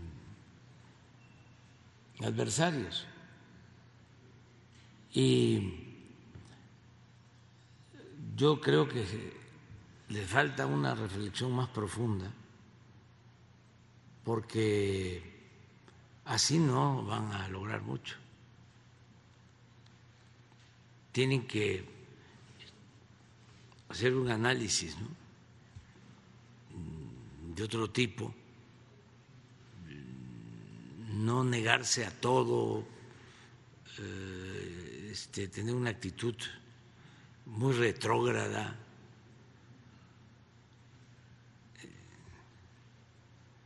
no defender lo indefendible, esto de señor Murillo,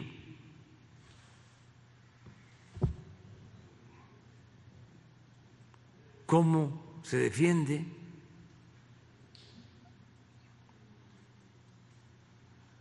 si se inventa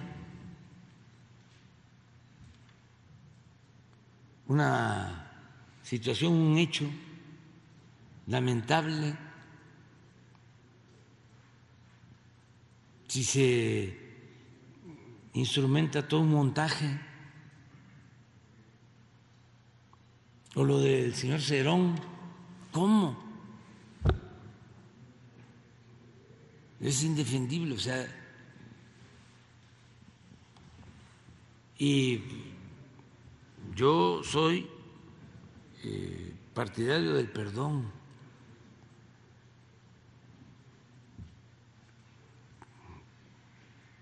Pero para que haya perdón, que no me corresponde a mí en este caso, pero pues tiene que haber arrepentimiento. Cometí este error y me arrepiento.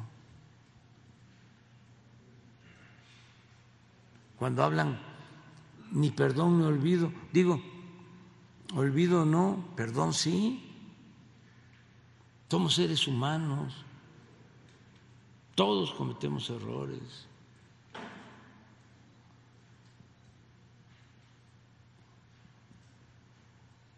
Acuérdense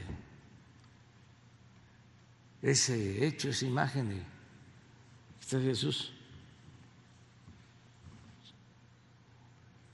Estoy hablando del hombre y de su obra, para que no vayan a, acusarme de estar violando el Estado laico, que está ahí, que llegan a decir sobre Magdalena. Y nada más se levantó. Que esté libre de pecado que tire, que arroje la primera piedra. Sí, pero en todos estos casos tiene que eh, asumirse la, la responsabilidad que se tiene. Y eh, lo de don Eric, pues también hay que decirle que es un timbre de orgullo que lo censuren, porque si no, este, parecería que es como muchos otros, ¿no? No, están haciendo un buen periodismo. Él y muchos, ¿eh? pero muchos ciudadanos, muchos, muchos, muchos ciudadanos, pues son los que nos defienden con argumentos de todo el periodismo convencional con honrosas excepciones, como siempre. Pero es así general, todos, todos en contra, pero no pasa nada. Y es bueno el debate, muy bueno, porque están saliendo eh, a flote cosas muy interesantes que estaban ahí ocultas y ahora este, se están ventilando. Este, y sí, porque, presidente, este, pues resulta que sí critican mucho la sección de quién es quién de las mentiras, pero no dicen nada de, de las multas del INE, ¿no? Entonces, este, está, está como medio contradictorio. Este, en, en, en otro tema, señor presidente Quintana Roo, este, en la pasada elección hubo una consulta popular acerca de las concesiones de agua. Ahorita hay una en cuatro estados, en cuatro municipios, perdón, hay una concesión a la empresa Huacán. Se hizo una consulta popular y resultó vinculante quitarle la concesión en tres de los municipios, en Cancún, este, Puerto Morelos e Isla Mujeres. Eh, solamente no fue vinculante en Playa del Carmen, eh, no alcanzó el 35%. Eh, ¿Qué este, opina al respecto de esta eh, participación y sobre que le quiten la concesión a una a, Huacán porque está pasando en otros estados, o sea, los estados siguen concesionando a empresas privadas el servicio del agua y esto provoca a veces muchos abusos de estas empresas en las tarifas, en los cortes de agua cuando no pagan, ¿no? Les quitan este como derecho humano y este y bueno, pues ahorita van a tener que revocarle la concesión porque ya es vinculante en Quintana Roo. Este, saber qué opina al respecto de eso y sobre Quintana Roo también el tema de Ixcabal. No quiero soltar el tema porque sé el impacto benéfico que le puede hacer a la población del sur de Quintana Roo tener abierta esa eh, ciudad maya. Eh, ya vino el, a darnos la información el, el este, titular del INA y, este, y sí habló de que era una imponente, pero habló de un mediano a largo plazo para poder abrir esta, esta zona arqueológica o poder ya poner, preguntarle en ese sentido, señor presidente, si eh, pues en algún momento de, su periodo pudiera hacer alguna eh, visita por ahí usted este, para que también la prensa pueda entrar.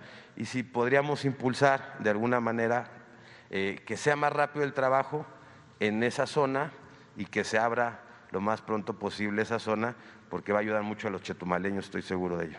Sí, bueno, sobre eso no lo descartemos, es un asunto de tiempo, lo que pasa que yo ya no quiero este, hacer compromisos que no podamos cumplir en el tiempo. Pero no lo descartemos, porque si salimos eh, con el tren Maya, que tenemos que terminarlo en diciembre del año próximo, es todo un desafío por los obstáculos que se nos presentan, pues vamos a tener un, poco más de tiempo. Voy a ir ahora, eh, dentro de unos 10 días, voy a un recorrido de nuevo y sí es muy importante esa zona, ese sitio arqueológico, importantísimo, y vale la pena este, invertir para rescatarlo. Eh, estoy consciente de eso. te diría que de toda la ruta, eh, ese es el sitio que eh, tiene más valor histórico-cultural. Que valdría la pena eh, trabajarlo. O sea, estoy consciente de eso. Y lo de la privatización del agua, pues si ya se hizo una consulta, pues hay que cumplir. Que la gente, bueno, ya la gente decidió, lo que tiene que ser la autoridad es cumplir, hay que mandar obedeciendo ya le va a tocar a, este, Amar a ese tema. Sí, ya no se puede este, dar marcha atrás a una decisión del pueblo. Ya no se puede. Solamente una pregunta de seguimiento. El, otra vez en, en, Cancún este, le pregunté sobre el tema de cuando acababa el gobernador. Había mucho rumor de que el gobernador Carlos Joaquín se pudiera a su gabinete o a algún puesto terminando su su mandato. En esa ocasión me, contestó que este, él estaba invitado, que iba a acabar su tema y acaban de iniciar ya el proceso de entrega-recepción y en pocos días va a asumir la gobernadora este, eh, electa Mara Lezama y sale el gobernador. Saber si ya tiene pláticas con él o si ya saben a qué este, función va a ir y si ya hay una invitación eh, formal sobre alguna función especial y también preguntarle si a la toma de protesta de Mara va a asistir este, eh, usted o algún representante del gobierno de usted. Gracias. Sí, por lo general va el secretario de Gobernación y eh, sí va a trabajar con nosotros, Carlos Joaquín. Todavía. Sí ya eh, va a trabajar, nos va a ayudar.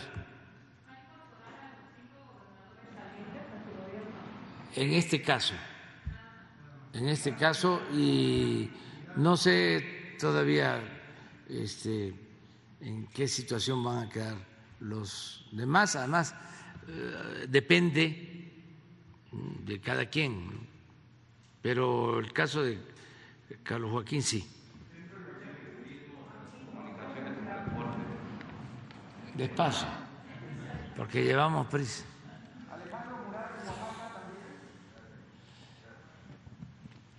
Gracias, presidente Marco Antonio Olvera. Alejandro Murat creo que eh, se postuló como candidato a, aspirante a la presidencia. Eh, gracias, presidente Marco Antonio Olvera. Eh, buenos días a los que nos escuchan y nos ven.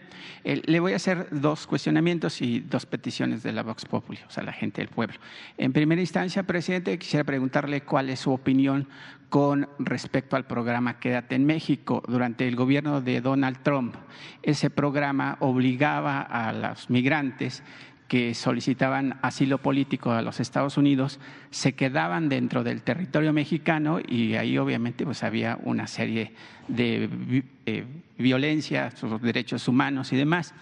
Eh, hoy que eh, Joe Biden llega a la Casa Blanca, pues quiere desaparecer ese programa, pero dos eh, eh, jueces de San Luis, Missouri, uno y otro en Texas, pues se opone a que se desaparezca ese, ese programa. Sin embargo, la Corte Suprema está decidida a que desaparezca ese programa, que finalmente, bueno, pues si Estados Unidos les va a dar un asilo político, lo más conveniente es que se queden dentro de ese territorio, se cuiden a los niños, a las mujeres y, por supuesto, a los migrantes que no solamente son de México, sino de todas partes del mundo. Me gustaría saber cuál es su opinión. Es la opinión de la Corte de Estados Unidos la que va a prevalecer y ya está.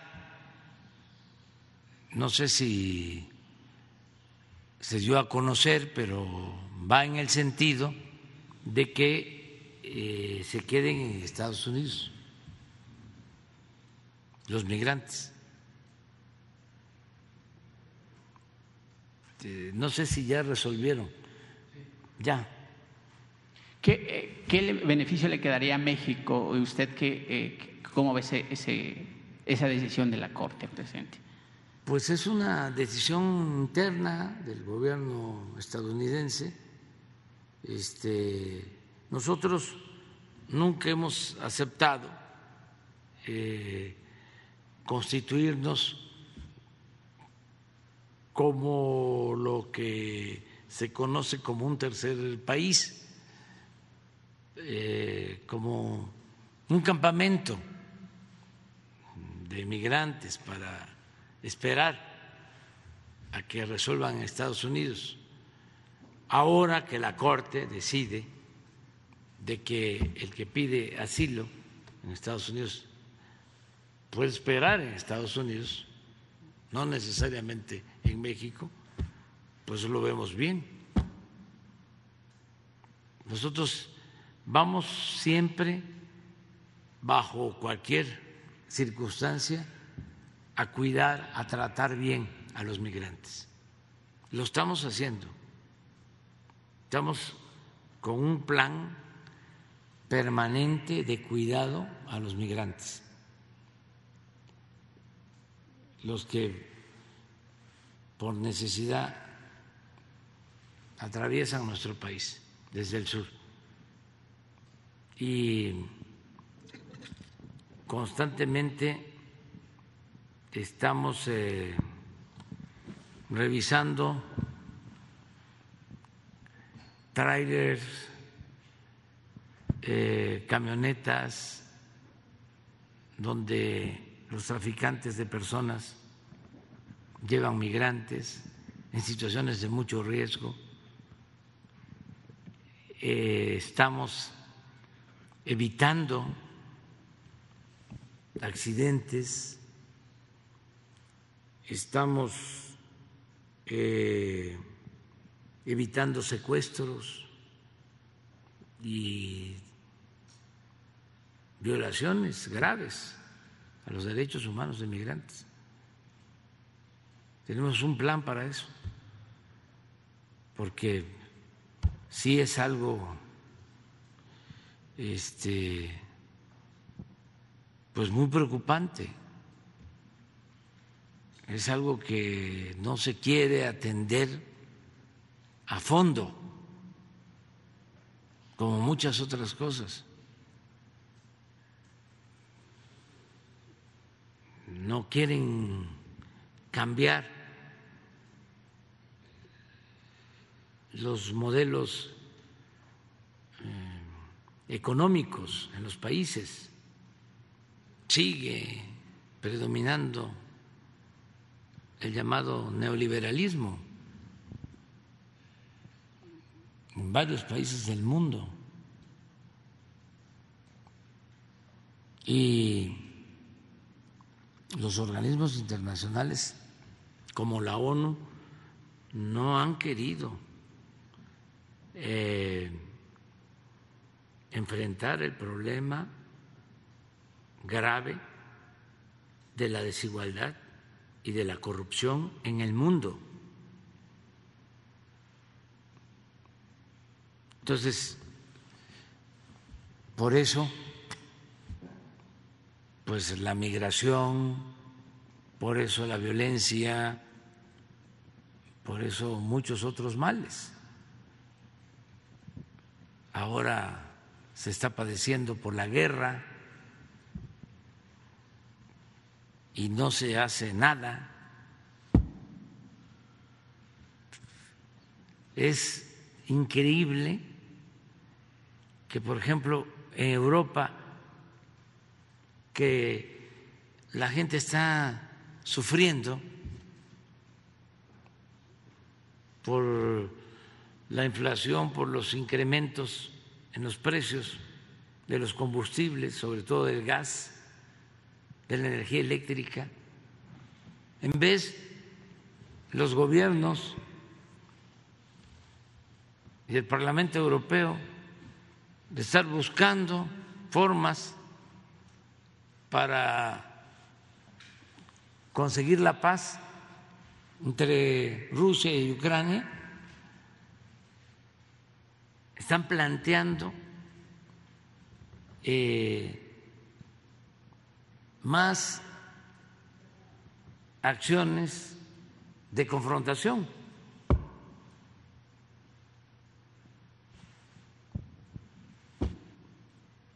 Cuando lo que se tiene que hacer es buscar el diálogo, parar la guerra. Nuestra propuesta es de que intervenga el secretario general de la ONU, el jefe de Estado de la India, Modi, el Papa Francisco, los tres, para no solo conseguir la paz en Ucrania, llegar a acuerdos, sino conseguir una tregua de seis años sin confrontación en el mundo para que las economías se recuperen y no se siga afectando a los pueblos. Esto se podría promover ahora que van a haber reuniones en la ONU, que van a ir jefes de Estado, quien nos representa a nosotros va a llevar esa propuesta.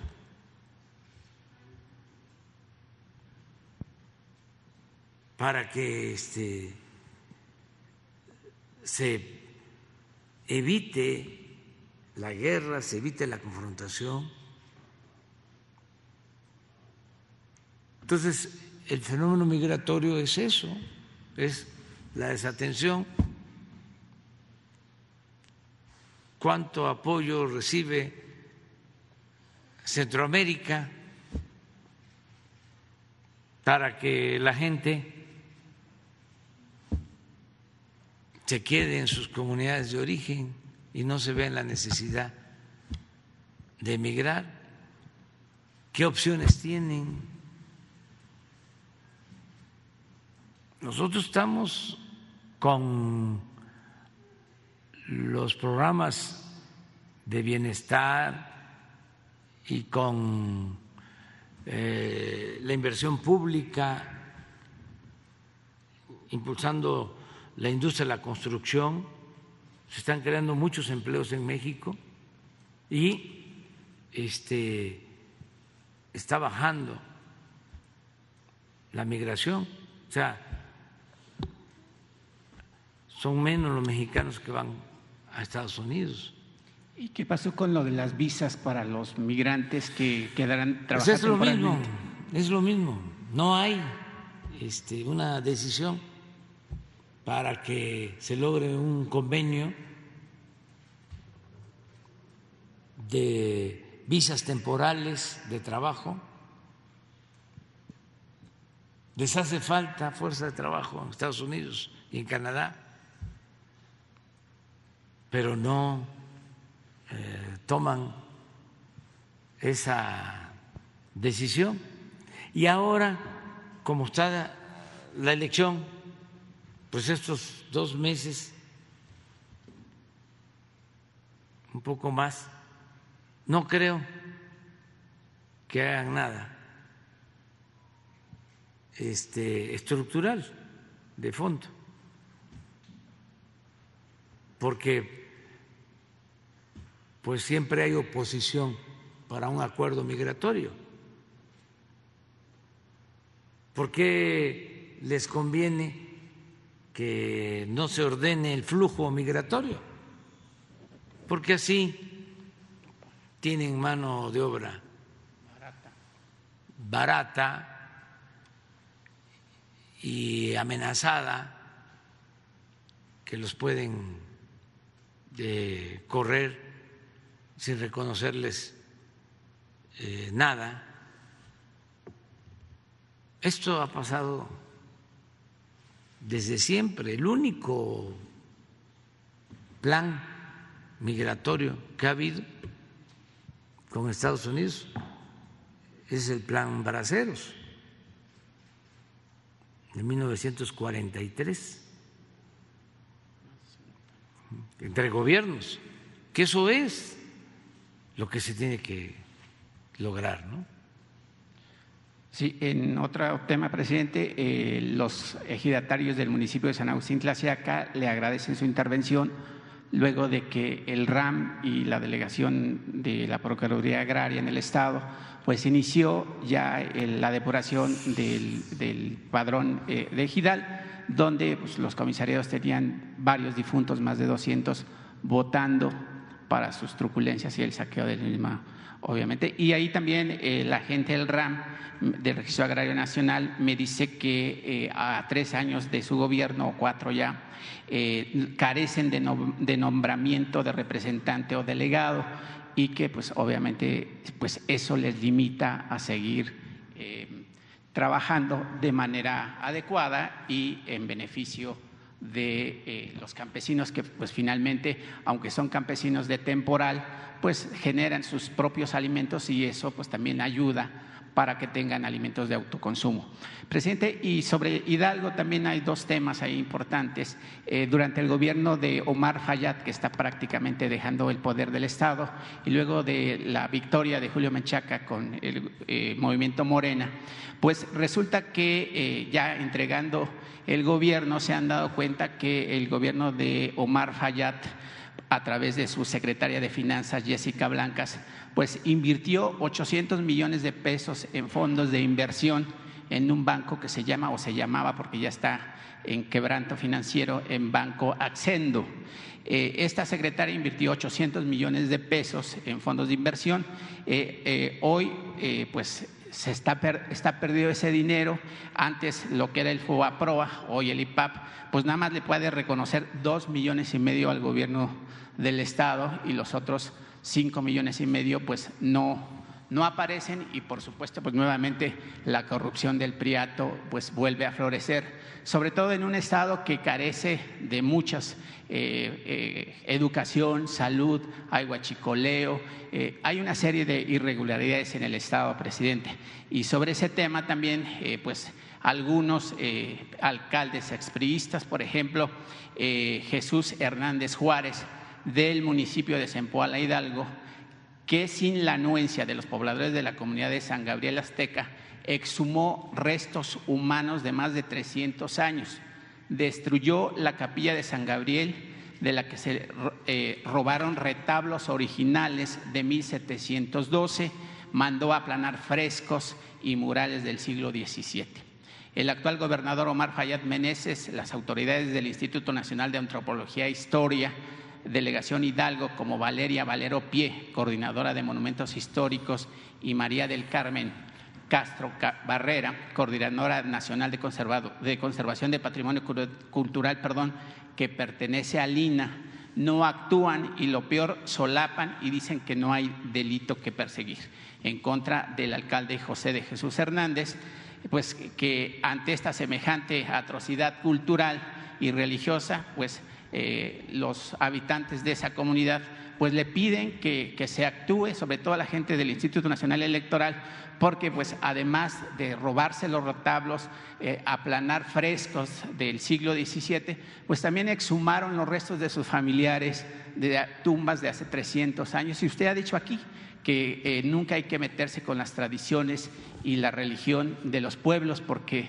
pues hay antecedentes que incluso han quemado vivos a las autoridades que han cometido esos ilícitos, presidente. ¿Qué opina de Banco Axegdo y, por supuesto, le pide esta comunidad que eh, intervenga el INA para que verifique esas atrocidades culturales y religiosas? Bueno, le vamos a pedir a, Diego Prieto del Instituto de Antropología e Historia que eh, vea este caso y nos presente un informe. Y acerca de lo del financiamiento, pues eh, tienen que presentarse pues un planteamiento a Hacienda, a ver qué podemos hacer nosotros para ayudar. Porque muchas veces, en algunos casos, se recuperan los, los fondos si hay detrás algún banco que este, eh, da el aval a estas cajas de ahorro o a estas financieras. Hay un procedimiento que se sigue. Entonces, eh, hay que, hay que este, explorarlo en Hacienda, a ver si es posible. Yo le voy a pedir a, Jesús que, este, que le entregues la información que posees y que se vea con las autoridades de Hidalgo. Sobre todo, presidente, porque esos fondos son fondos del erario público que estaban designados a la cuestión de educación, salud, infraestructura y usted ha, ido poco al Estado de Hidalgo, no como en relación a, Sonora, que ha ido 21 ocasiones, pero eh, usted también es un hombre. Sí, he ido, ¿eh? Pero también eh, no ha ido tanto. Y usted ha sido uno de los pocos gobernantes que conoce a, Flor de, Tierra. Hace una semana. Yo lo sé. ¿Lo sabías? sí, no lo sabía. pero no, no ha ido de manera consecutiva, presidente. No, sí tienes razón. Es que hay algunos estados que me falta ir más. Sobre todo porque hay eh, el estado de Hidalgo es un estado del centro del país, presidente, y se encuentra en un atraso abismal. Tuvimos 90 años, 93 años de priato, eh, saqueo, robo, hay huachicol, eh, mil cosas. Y yo creo que es, eh, pues, no sería justo que Hidalgo se quede atrás cuando el sureste mexicano lo están apoyando mucho. El estado de Hidalgo está eh, pues, a, 120, a una hora, 20 minutos de la capital de la República. ahora tenemos a 20 minutos el aeropuerto Felipe Ángeles, que prácticamente le dio vida al sur de Hidalgo y obviamente el norte del Estado de México. Presidente, y sobre dos temas. No te eh, quiero refutar, pero estoy sacando cuentas y he ido en este año cinco veces. Cinco, pero comparación con 21. Ah, no, no he ido 21 ah. veces. El estado que he ido más es a Oaxaca. Exacto. Vaya, presidente, y. Pero sí voy a ir. Vaya, Y, y, también le, ya tratando del estado de Hidalgo, yo aquí le dije y ofrecí un terreno para la construcción del Banco del Bienestar. Eh, nada más quiero decirle que el delegado de, Morena, Abraham Centeno, sí fue a ver el terreno, pero jamás fue eh, la gente del ejército. Eh, ahora nosotros, pues, bueno, su gobierno está viendo la posibilidad de construir universidades del bienestar para que jóvenes ingresen a estudiar medicina y enfermería. No estaría mal que Clasiaca contara con una escuela de esos, presidente. Tenemos el terreno, tenemos la mano de obra, porque los hombres del municipio son, no es por presumir, pero son muy especialistas en la construcción y son muy buenos constructores. Entonces, a mí me gustaría que tuviera ahí en cuenta al municipio de Clasiaca para una universidad, que además ayudaría a los diversos eh, eh, municipios que es Actopan, El Arenal, San Salvador, Tula, eh, Zempoala, por supuesto, Pachuca y, Mineral de la Reforma. Y además le daría pues un cambio al municipio, porque si usted va al municipio, que por cierto ahí estuvo Villa, se pernoctó Villa ahí, el municipio vive en las ruinas, presidente. No hay un avance. Vemos lo de la universidad con, con Raquel Sosa. Pero ojalá que se haga, porque el Banco del Bienestar sigue el terreno y nunca fueron. Y yo sigo en la disponibilidad de obsequiarlo. Vemos. Presidente, y otro tema sobre el Vox Populi. Eh, aquí usted eh, acaba de mencionar, y es real, pues que reforman no solamente miente y manipula, también violenta los derechos laborales de sus empleados. Eh, me encontré aquí afuera a un grupo de 10 ex empleados con edades de 50, 60, 70, 45 años que los despidieron después de 20, 25 y hasta eh, de, eh, años de antigüedad.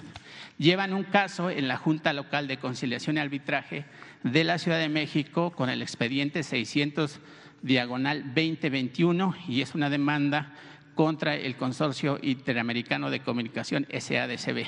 Ahí pues le están pidiendo su intervención porque pues los jueces, como usted sabe, se caracterizan por venderse al mejor postor y en este caso pues el mejor postor es Reforma y ahí están los datos pues ojalá que la secretaria de Trabajo, Luisa María Alcalde, pues pueda intervenir para que esto pues encuentre una salida y se les dé justicia pues a los empleados. El hecho de que miente y manipule pues se le pasa, pero que violente derecho de trabajadores pues es anticonstitucional, presidente. Y ya para terminar, eh, ahí también hay una situación con un señor que se llama Anastasio José García. Este hombre, presidente, además de ya estar en la recta final de la vida, porque tiene 75 años, pues es sordomudo, pero además es analfabeta, no sabe leer ni escribir y el Instituto Mexicano del Seguro Social no le quiere reconocer sus días cotizados, nada más porque se equivocaron en el Instituto eh, eh, Mexicano del Seguro Social y en el Infonavit sí lo registran eh, con la fecha primero de julio y el, el, IMSS lo registra con el 2 de julio y por eso pues no puede jubilarse, vuelvo a insistir, es un hombre pues ya en la recta final, pues es analfabeta, es sordomudo y pareciera que pues no hay allí una consideración por parte del Instituto Mexicano del Seguro Social.